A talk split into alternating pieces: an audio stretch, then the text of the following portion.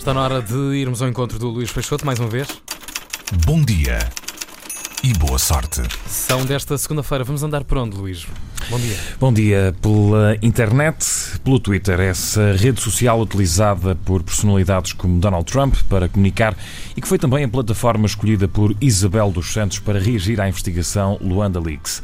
A empresária angolana, filha do antigo presidente Eduardo dos Santos, publicou nada mais, nada menos que 30 tweets em 6 horas. Racismo, documentos falsos, mentiras e ataque político foram algumas das reações da angolana no Twitter, que nega o desvio de mais de 100 milhões de euros e acusa os serviços secretos angolanos de o consórcio de jornalismo de investigação. Diz Isabel dos Santos que a sua fortuna nasceu do seu caráter e acusa assim que o Expresso de um racismo e preconceito a fazer lembrar a era colonial. Mais tarde, a empresária angolana disse que era tudo mentira e apontou várias vezes na direção da antiga eurodeputada socialista Ana Gomes. Fernanda Câncio juntou-se à discussão e foi para o Twitter de Isabel dos Santos questionar a fortuna da empresária. A partir daí, uh, Isabel dos Santos começou a twittar em inglês.